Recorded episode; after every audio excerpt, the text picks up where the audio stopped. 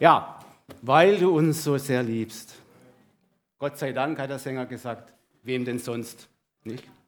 Wem denn sonst? Für die, Paulus hat es so ausgedrückt, für die unaussprechliche Gabe Gottes in Jesus Christus. So hat es ausgedrückt. Es ist für unser Menschendenken und für Menschenverstand unbegreiflich, wie es im Lied gesungen wurde, dass Gott es uns für wert geachtet hat, dass er die Herrlichkeit verlassen hat des Himmels und hat sich klein gemacht, erniedrigt bis zum schändlichsten Tod am Kreuz aus lauter Liebe.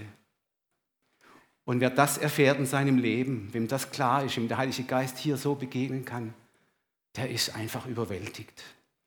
Und in dieser Haltung möchte ich auch heute Morgen predigen. Gestern hat ja die, die äh, Jessica Masur gepredigt hier, so, so eine Art Einstandpredigt, hat es großartig gemacht. Sie hatte gesagt, äh, eine, eine, eine, eine Schwester hatte ihr äh, durch ihr Zeugnis eine, eine Vorlage gegeben und sie hat mir auch eine Vorlage gegeben für die Predigt heute Morgen, ähm, indem sie ganz stark betont hat, dass diese, diese Goliath-Geschichte, wer weiß, wer war da noch dabei, ja, diese Goliath-Geschichte, ihre Frage war immer, weißt du, wer du bist? Und das ist ganz entscheidend. Du bist ein Kind Gottes. Und das ist mein Fundament heute Morgen. Schaut mal, Kinder, was haben Kinder um sich herum für soziale Beziehungen? Vater, Mutter, Opa, Oma, Freunde, Geschwister, Schwester, Bruder. Genau. Und um dieses Thema herum möchte ich heute predigen. Ihr Lieben, ich, wer mich kennt, ich bin seit 40 Jahren Pädagoge. Ich, ich habe eine Predigtreihe angefangen, da ist der Edmund dran schuld, über die Ordnung Gottes habe ich gepredigt. Und ich habe ja gesagt, ich habe mich verliebt in dieses Thema und bin da so, komme immer weiter vorwärts. Es wird auch heute immer wieder gestreift, diese Ordnungen Gottes, gerade was Familie angeht. Ich komme da einfach nicht los davon, aber mein Thema heute heißt, äh, hat nichts jetzt gleich mit Ordnung zu tun, aber es heißt Elternschaft im Doppelpack. Wow. Lesen wir dazu mal Zwei Schriftstellen. Lukas 8, 19 bis 21. Es kamen aber seine Mutter und seine Brüder zu ihm, also zu Jesus, und konnten wegen der Menge nicht zu ihm gelangen. Da wurde zu ihm gesagt, deine Mutter und deine Brüder stehen draußen und wollen dich sehen. Er aber antwortete und sprach zu ihnen, meine Mutter und meine Brüder sind diese, die das Wort Gottes hören und tun. Lassen wir mal Paulus zu diesem Thema etwas sagen. 1. Korinther 4, 14 bis 17. Da schreibt er der Gemeinde in Korinth, nicht um euch zu beschämen schreibe ich dies, sondern ich ermahne euch als meine lieben Kinder. Ja, Betonung, liebe Kinder. Denn wenn ihr auch 10.000 Erzieher hättet in Christus, so habt ihr doch nur habt ihr doch nicht viele Väter, denn ich habe euch gezeugt in Christus Jesus durch das Evangelium. Darum ermahne ich euch, folgt meinem Beispiel. Aus demselben Grund habe ich Timotheus zu euch gesandt, der mein lieber und getreuer Sohn ist in dem Herrn, damit er euch erinnere an meine Weisungen in Christus Jesus, wie ich es überall in allen Gemeinden auch lehre. Ja, liebe Gemeinde, liebe Gäste und Zuhörer aus nah und fern. Als Jesus hier, wisst ihr, als er hier auf Erden lehrte, als er bei uns war und predigte und auch diente und heilte, da deutete er mehrmals an, dass sich durch sein Erlösungswerk am Kreuz eine ganz neue Familie unter seinem Haupt sammeln würde. Die Parallelstelle steht im Matthäus Evangelium und die lautet so, in Matthäus 12,50 steht, denn wer den Willen tut meines Vaters im Himmel, der ist mir Bruder, Schwester und Mutter. Hier klingen also äh, Substantive heraus, Vater, Mutter, äh, Schwester, Bruder. ähm, wo einfach zum Familienjargon der Sprache gehört. Und wir sind als Gemeinde Gottes, als Gemeinde Jesu Christi, sind wir genau und biblisch genommen, sind wir eine große Familie. Eine große Familie, lieben. Das heißt, in der Nachfolge Jesu entstehen dadurch ganz neue Beziehungen und Strukturen, die an eine natürliche Familie ganz stark erinnern.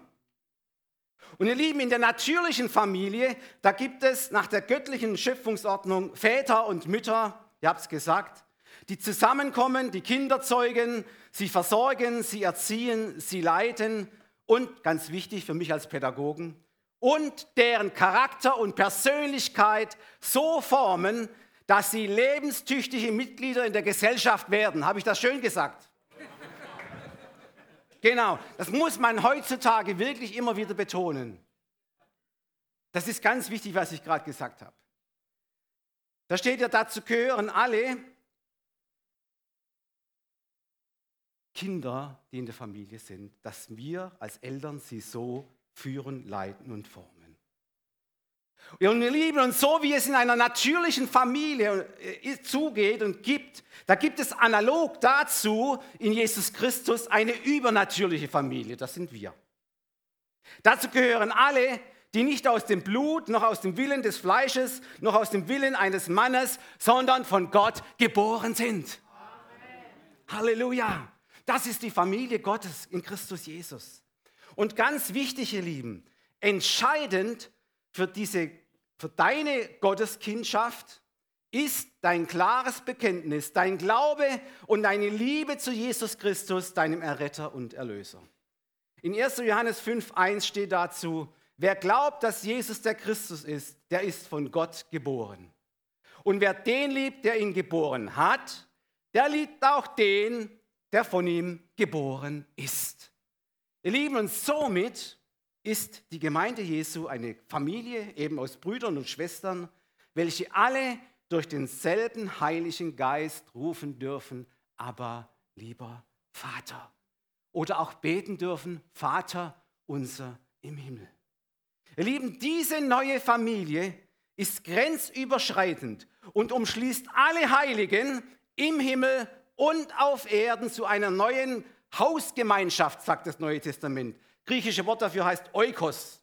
Also wir sind alle zusammengeschlossen in Christus Jesus zu einer neuen Familie und nicht nur auf Erden, sondern auch im Himmel. Ganz interessant, Epheser 2, Vers 19, so seid ihr nun nicht mehr Gäste und Fremdlinge, sondern Mitbürger der Heiligen und Gottes Hausgenossen. Wow, was für eine Aussage. Epheser 3, 15, er, der der rechte Vater ist über alles, was der Kinder heißt, im Himmel und auf Erden. Ihr Lieben, alle, die in Christus Jesus entschlafen, hat Gott nicht vergessen. Die gehören immer noch auf eine andere Art und Weise zur Familie dazu, so wie du und ich. Weil sie weiter existieren im Himmel. Die Bibel sagt sogar, sie jubeln uns zu wie in einer Arena und spornen uns an in Christus Jesus weiterzubleiben. Versteht ihr, Gott vergisst da nichts, überhaupt nichts. Er zählt auch die im Himmel immer noch zu seinen Hausgenossen. Wie du und ich hier auf Erden. Bruno Glöckner gehört noch dazu. Edmund Konschak. Julius Hofeins. Karl-Heinz Frey. Viele andere noch mehr. Sie sind immer noch mit uns in der Familie Gottes drin. Halleluja. Also ihr lieben Hausgenossen, also Brüder und Schwestern, mit, dies, mit den geistlichen Kindern ist es wie mit den leiblichen Kindern in der Familie auch. Also sie durchlaufen bestimmte Wachstumsphasen in ihrer Entwicklung hin zu reifen Persönlichkeiten zu Männern und Frauen. Das ist ja bekannt. Ihr Lieben, es ist die Kindheit, das ist die erste Phase, Kleinkind und Kindheit. Dann kommt die Jugend, so die zweite Phase, wo die Eltern am meisten stöhnen, weil da die Pubertät drin steckt. Nicht? Und dann kommt die, die letzte Phase hin zum jungen Erwachsenen. In Deutschland zählt man ab 18 Jahre, das wissen wir ja, schon zu den Erwachsenen. Auf diesem Weg, ihr Lieben, zu, zu den reifen, eigenständigen Persönlichkeiten, zu diesen Erwachsenen, benötigen diese lieben kleinen Prinzen und Prinzessinnen viel Fürsorge und Erziehung. Im, Je, Im, Idealfall durch Vater und Mutter zusammen, dass sie, sich, dass sie sich zusammentun, Vater und Mutter, um ihre Kinder anzuleiten und zu führen. Ohne Anleitung, ohne Erziehung geschieht bei Kindern nichts. Muss ich auch mal betonen. Leben die antiautoritäre Erziehung war nicht vom Herrn. Auch die Laissez-faire-Erziehung, das ist auch so ein Stil. Laissez-faire kommt französisch und heißt, lass sie alles machen. Kommt auch nicht vom Herrn. Die Bibel betont, und ich als Pädagoge und jeder, der ein bisschen was davon versteht und einigermaßen bei Sinnen ist, dass man Kinder erziehen muss. Ohne Erziehung keine Formung von Charakter und Persönlichkeit, die reif sind. Das muss man heutzutage ganz stark betonen, weil da gibt es so viele unterschiedliche Auffassungen und äh, Ideologien, die völlig ins Leere laufen, was das Thema angeht. Lieben, der biblische Handlungsrahmen für diese natürliche und diese biologische Elternschaft lautet so, Epheser 6, 4. Und ihr Väter reizt eure Kinder nicht zum Zorn, sondern erzieht sie in der Zucht und Ermahnung des Herrn. Find, hier finden wir ganz wichtige Hinweise, gerade speziell an die Väter.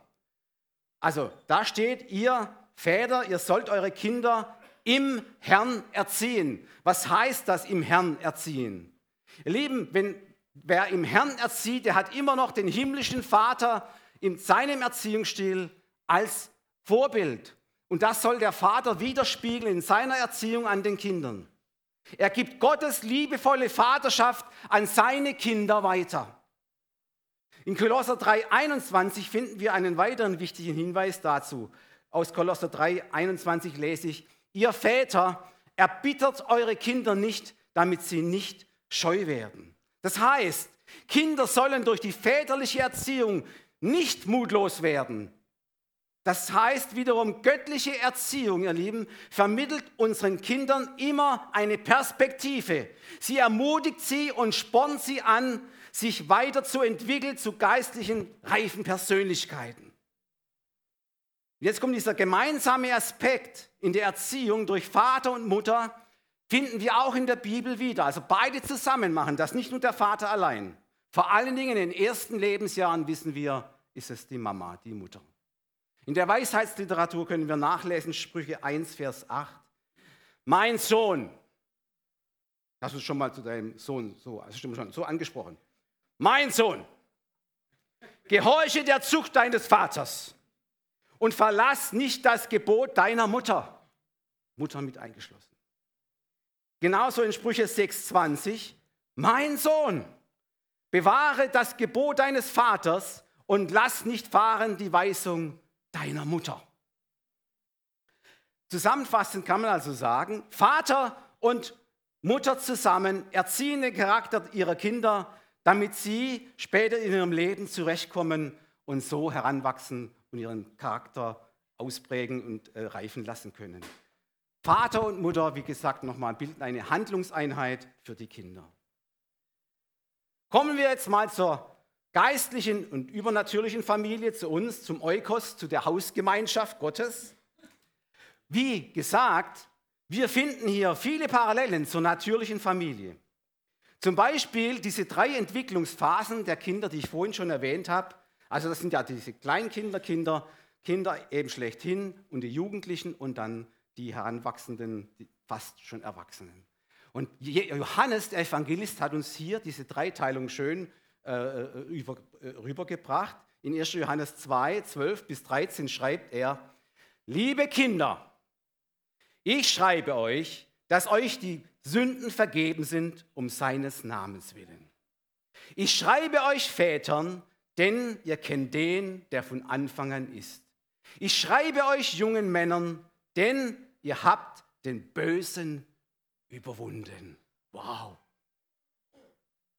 Hier hat Johannes also in seinen ganzen Botschaften an die Gemeinde Jesu die ganze Familie Gottes ständig im Blick. Er hat, sie immer, er hat immer diese drei Personengruppen vor Augen. Kinder, Jugendliche, Väter, Mütter, Eltern.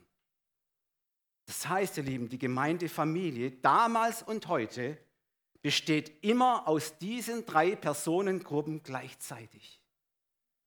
Kinder in Christus, Jugendliche in Christus, Väter und Mütter in Christus.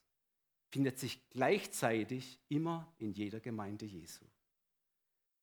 Ihr Lieben, und es ist doch irgendwo auch logisch, so wie es in, einer natürlichen, in einem natürlichen Wachstumsprozess zugeht, so geht es auch bei den geistigen Kindern und Gläubigen in der Familie Gottes zu.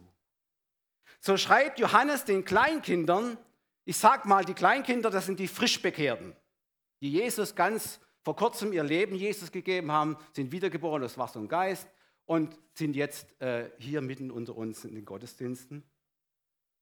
Er schreibt diesen Kindern, dass sie eines wissen dürfen, dass ihre Sünden durch das Erlösungswerk Jesu am Kreuz vergeben und ein für alle Mal getilgt sind. Später schreibt er dann so zu diesen Kindern, seht, welche eine Liebe hat uns der Vater erwiesen und wir sind es auch. Kommt nochmal die Bestätigung?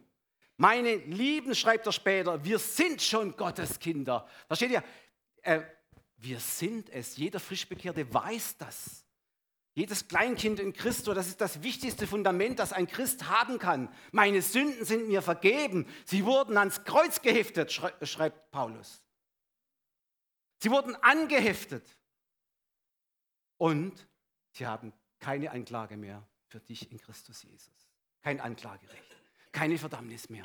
Ihr Lieben, das ist das Fundament für einen gläubigen Kind, das wiedergeboren wurde aus Wasser und Geist, aus dem Wort Gottes. Ja, und dann, was geschieht dann mit so einem frischen Kind in Christus? So einem Baby, das da geboren wurde aus Wasser und Geist. Ja, dann sollte Schritt für Schritt weitergegangen werden in diesem Wachstumsprozess. Dann kommt die Taufe, das betone ich ja immer wieder. Dann kommt die Mitgliedschaft in der Gemeinde, auch das sage ich immer wieder. Ja, und dann bist du Mitglied in einer Gemeinde. Okay, und jetzt? Das Kind ist in der Gemeinde, gut aufgehoben, okay. Jetzt, ihr Lieben, und da machen viele oft einen Fehler. Sie sind, sie sind angenommene Sünden vergeben, sie haben einen Vater im Himmel, äh, sie haben Brüder und Schwestern. Ja, und jetzt alles gut, nicht? Nein. Jetzt startet für diese Kinder und Babys in Christus ein ganz wichtiger geistlicher Wachstumsprozess. So wie unsere kleinen Babys und Kinder auch wachsen müssen. Was ganz wichtig ist, wo sich die Eltern darüber freuen. So müssen Babys, die wiedergeboren sind, in der Gemeinde wachsen und gedeihen. Dazu brauchen sie viel Pflege, viel Fürsorge, viel Geduld und viel Milch, sagt das Wort. Nämlich einfache Kost aus der Bibel. Am hilfreichsten, ihr Lieben, ist am Anfang der Karriere in Christus ein Glaubensgrundkurs und gleichzeitig Mitgliedschaft in einem Hauskreis. Warum? Da findet das neugeborene Kind die nötige Pflege durch gereifte junge Männer und Frauen in Christo, die, wie Johannes schreibt, den Bösen schon überwunden haben. Das heißt, sie haben das ABC des Glaubens schon gelernt. Diese jungen Männer und Frauen, die wissen Bescheid. Die wissen Bescheid, die haben den Bösen überwunden. Die haben schon eine Grundlage in ihrem Leben des Glaubens. Ja, die sind schon weiter. Das sind die, wo Modul 1, Bibelschule Modul 1 und 2 schon besucht haben. Da ist eine Festigkeit da. Wir haben viele junge, Gott sei Dank, viele junge Männer und Frauen in der Bibelschule. Und wenn die diese zwei Modul 1, 1 und 2 durchgelaufen haben, dann haben sie dieses Fundament. Sie wissen Bescheid über die geistliche Welt, gell, Uli? Sie wissen über den Bösen. Und sie wissen, wie man ihn überwindet durch das Wort Gottes. Und diese in den Hauskreisen, in den Gemeinden, die haben schon Potenzial, sagt die Schrift, um Babys zu erziehen, zu beraten, zu trösten, zu kräftigen, ja? zu gründen und ihnen weiterzuhelfen. Idealerweise finden wir in den Hauskreisen auch schon Väter und Mütter in Christo vor, welche sich gerade dieser Kinder ganz besonders liebevoll und mit viel Geduld und aller Weisheit annehmen. Und, und somit kommen wir zur geistlichen Elternschaft in der neutestamentlichen Familie, in der Gemeinde Jesu. Wie hat das auszusehen? Wie stellen wir uns das vor? Wie war das damals? Schauen wir doch mal, wo sind die Väter und Mütter in Christo? Wo sind die biblischen Belege dafür? Manchmal sind Väter und Mütter in Christo verheiratete Ehepaare. Ja, tatsächlich.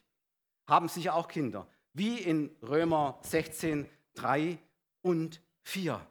Da steht, grüßt die Priska und den Aquila, meine Mitarbeiter und in Christus Jesus, die für mein Leben ihren Hals hingehalten haben, denen nicht allein ich danke, sondern alle Gemeinden unter den Heiden.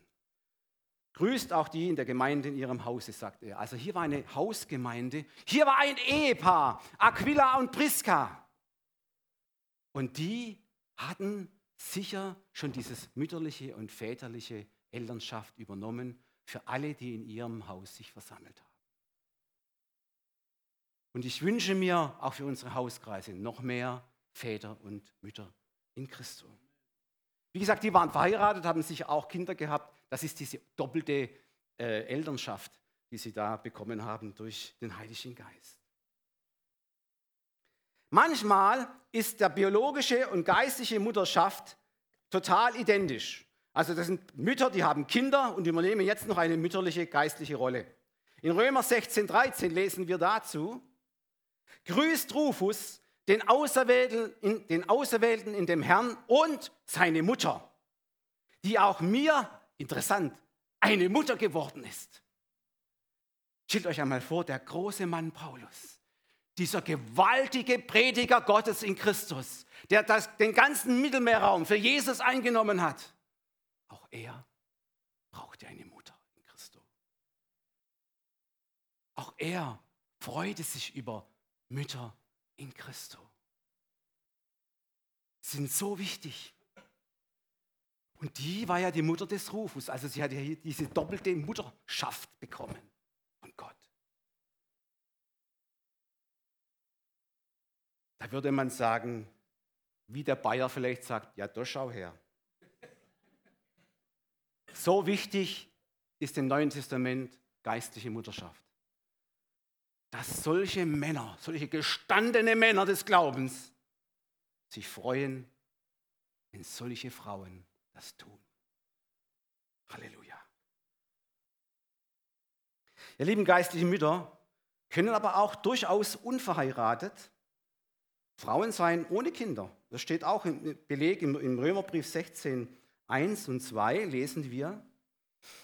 Ich empfehle euch unsere Schwester Phoebe an, die im Dienst der Gemeinde in Kenkrea ist, dass ihr sie aufnehmt in dem Herrn, wie es sich geziemt für die Heiligen und ihr beisteht in jeder Sache, denn auch sie hat vielen beigestanden, auch mir selbst, sagt Paulus. Wie wichtig sind Frauen in unserer Gemeinde, die geistliche Mütter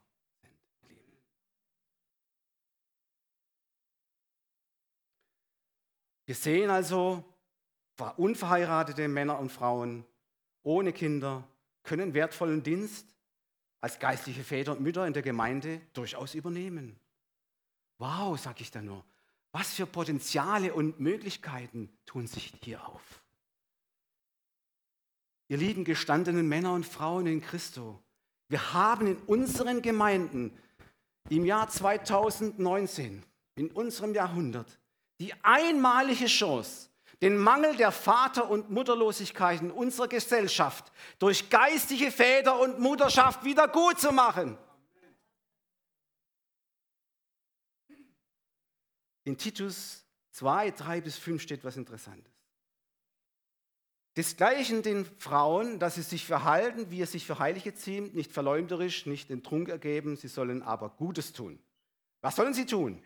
Sie sollen die jungen Frauen anleiten, dass sie ihre Männer lieben, ihre Kinder lieben, besonnen sein, keusch, häuslich, gütig, sich ihren Männern unterordnen, damit nicht das Wort Gottes verlästert werde.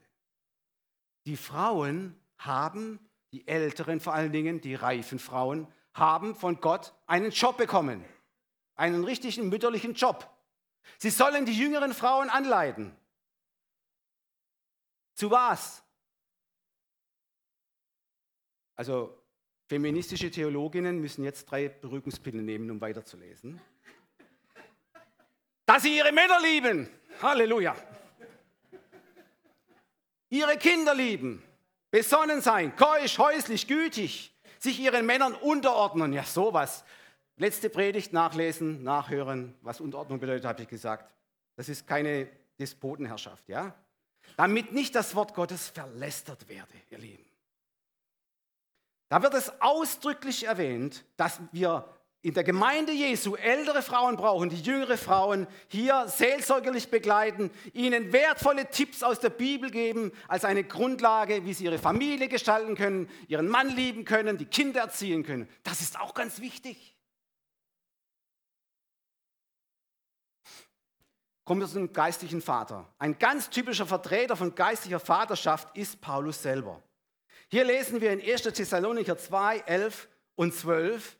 Da schreibt er, denn ihr wisst, dass wir wie ein Vater seine Kinder einen jeden von euch ermahnt und getröstet und beschworen haben, euer Leben würdig des Gottes zu führen, der euch berufen hat zu seinem Reich und seiner Herrlichkeit.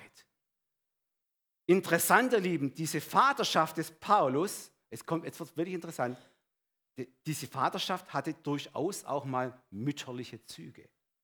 In 1. Thessalonicher 2, Vers 7 lesen wir, obwohl wir unser Gewicht als Christi Apostel hätten einsetzen können, sondern wir sind unter euch mütterlich gewesen, wie eine Mutter ihr Kind pflegt.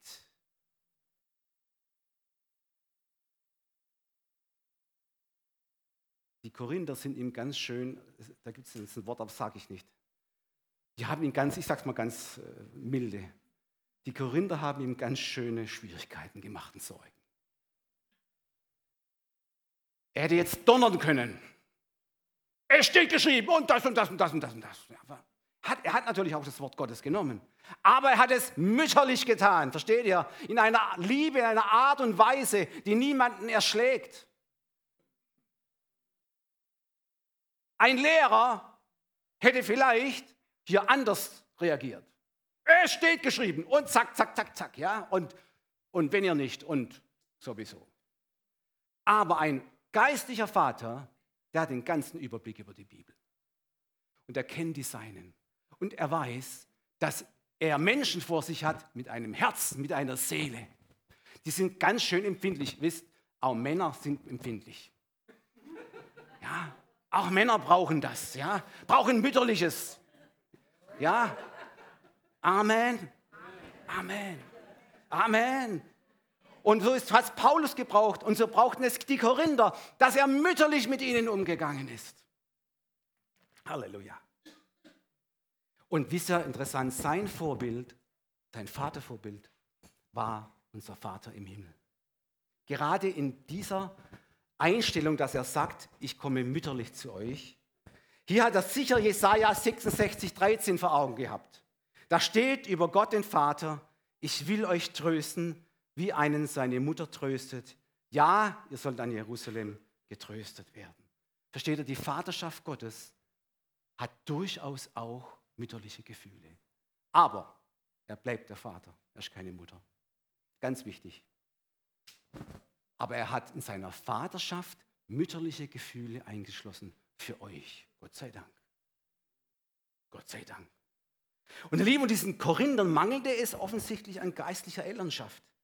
Ja, da sagt Paulus, Lehrer, Erzieher, habt ihr haufenweise, genug, aber kaum geistliche Eltern. Hier sagt er Väter. Und ihr Lieben, geistliche Elternschaft ist der Gemeinde Jesu gerade vor dem Hintergrund der gesellschaftlichen Veränderungen in den natürlichen Familien wichtiger als je zuvor. Ich habe ein paar Zahlen mitgebracht. Die, die Zahlen stammen aus einer Statistik von 2017. Da geht es also um dieses große Thema Familie, äh, Ehe, Kinder und so weiter. Wie gesagt, 2017. Ich, ich habe nichts, nicht viel Ermutigendes gefunden, muss ich euch ehrlich sagen.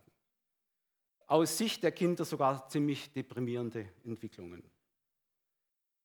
Ihr Lieben, die Familie ist nicht nur zu biblischen Zeiten die wichtigste Keimzelle einer Gesellschaft, sie ist es immer.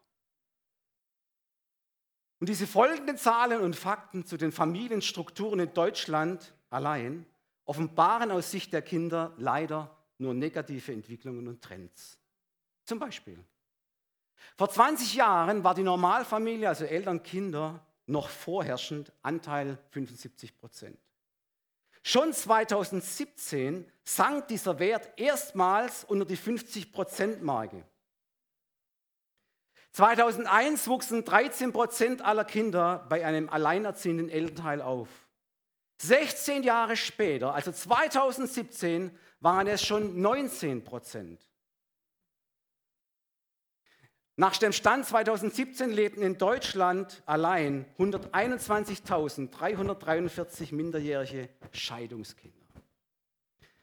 22.000 Kinder wuchsen 2017 in Homo-Ehen, also Mann-Mann, auf, verheiratete Männer. 16.000 Kinder wuchsen in lesbischen Beziehungen Frau-Frau auf.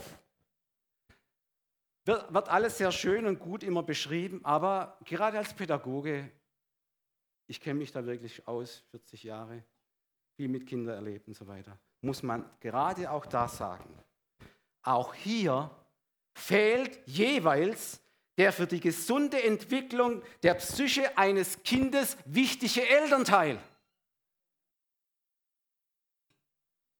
Es ist einfach nicht Gottes Schöpfungsordnung, dass Männer und Männer und Frauen und Frauen eine Familie bilden mit Kindern. Es ist es nicht. Wisst ihr, so wenig wird an die Kinder gedacht. Es ist erschreckend was da auf diesem Gebiet alles verkehrt gemacht wird. Hinzu kommt, nur 48 Prozent aller Kinder fühlen sich innerhalb der Familie oder ihrer Familie oder was davon übrig geblieben ist, noch wohl. Verlassen wir mal das, diese Zahlen. Lieben, das sind alles nüchterne, sachliche Zahlen, das sind Statistiken, aber dahinter verbergen sich Tausende von traumatisierten Einzelschicksale, von zarten und empfindlicher Kinderseelen, welche bindungslos ohne Vater, bindungslos ohne Mütter aufwachsen müssen in unserer Gesellschaft. Ihr Lieben, das ist eine große Herausforderung für die neutestamentliche Gemeindefamilie Jesu. Die Gemeindeleitung, die Leiterschaft, die Seelsorger die sehen sich hier gerade auf dem Gebiet mit ganz vielen Menschen konfrontiert, welche aus zerbrochenen Beziehungen kommen, hier hereinkommen in die Familie. Und was gibt es da? Komplizierte Scheidungs-, Trennungsfälle und, und, und diese ganz anderen Hotspots noch dazu, mit den Alleinerziehenden, mit den Patchwork-Familien, mit Wiederheirat und, und, und, und, und. Was machen wir uns da viele tausend Gedanken in der Leiterschaft? Wie können wir das alles regeln? Was ist zu tun, ihr Lieben? Jammern hilft nichts. Hilft überhaupt nichts. Ich schlage zwei Punkte vor, wie wir als Gemeinde Jesu diesem allem entgegenkommen können. Erstens, christliche Ehen, Väter und Mütter nach der Schimpfungsordnung Gottes sollten innerhalb und außerhalb der Gemeinde klare biblische Standards ja, nach der Schöpfungsordnung für Eltern und Kindfamilie in ihrer Gesellschaft sein. Sie sollen ein klares Zeugnis sein dafür. Zweitens, eine Gemeinde, welche ihren Schwerpunkt auf gesunde Ehen und Familien legt, trifft genau die Bedürfnisse und Sehnsüchte unserer Gesellschaft, indem sie Vater- und Mutterlose junge, junge Menschen durch geistliche Väter und Mütter auffängt und sie in der Liebe Jesu begleitet. Zusammenfassend kann man sagen, Familien, welche nach der Absicht Gottes leben und geistliche Väter und Mütter in Christo sind ganz wichtige Säulen in der Gemeinde. Und an dieser Stelle, ihr Lieben, möchte ich einen ganz herzlichen Dank aussprechen an alle Mitarbeiter und Mitarbeiterinnen in unserer Gemeinde, die durch ihren Dienst genau diese Personengruppen anleiten und fördern und trösten. Ich spreche hier alle aus, von allen, die Ehe- und Familiendienst tun, die Kinder- und Jugendarbeit tun, die Alleinstehenden Treffen tun. Ihr seid die Besten.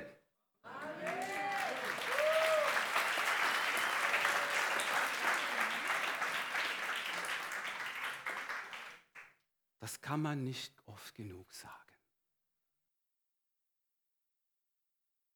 Zum Schluss möchte ich noch eine wichtige Anmerkung zum Thema geistliche Väter und Mütter machen.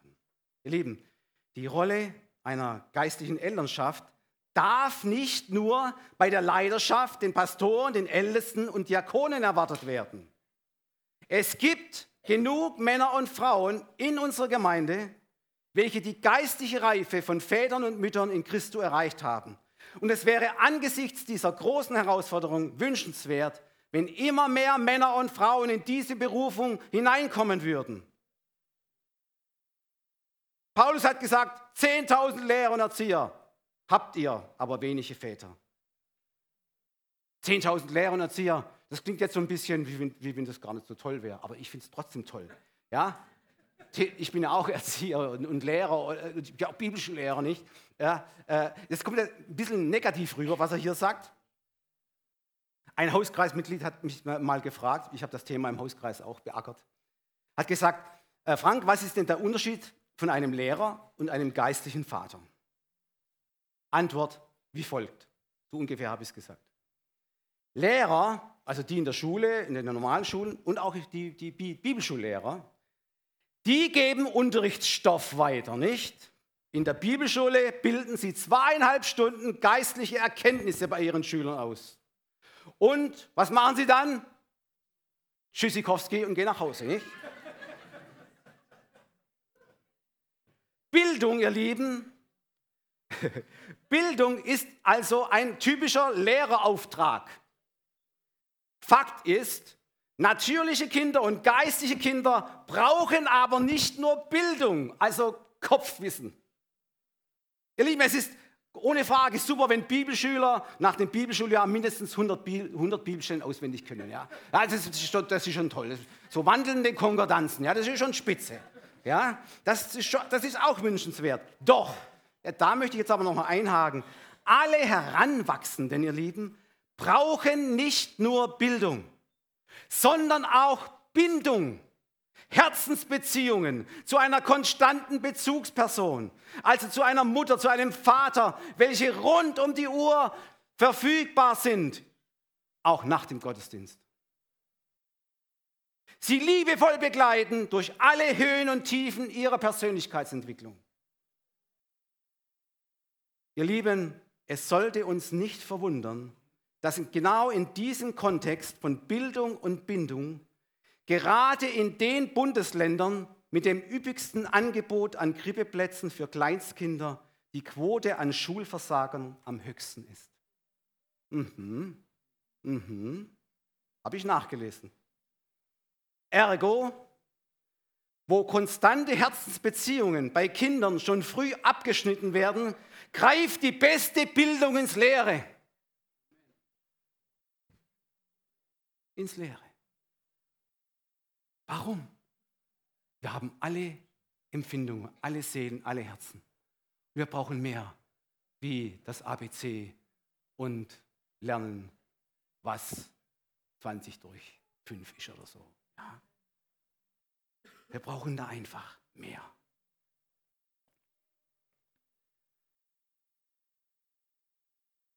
Halleluja. In der nächsten Predigt, ihr Lieben, möchte ich über die Kennzeichen und Merkmale geistlicher Väter und Mütter predigen.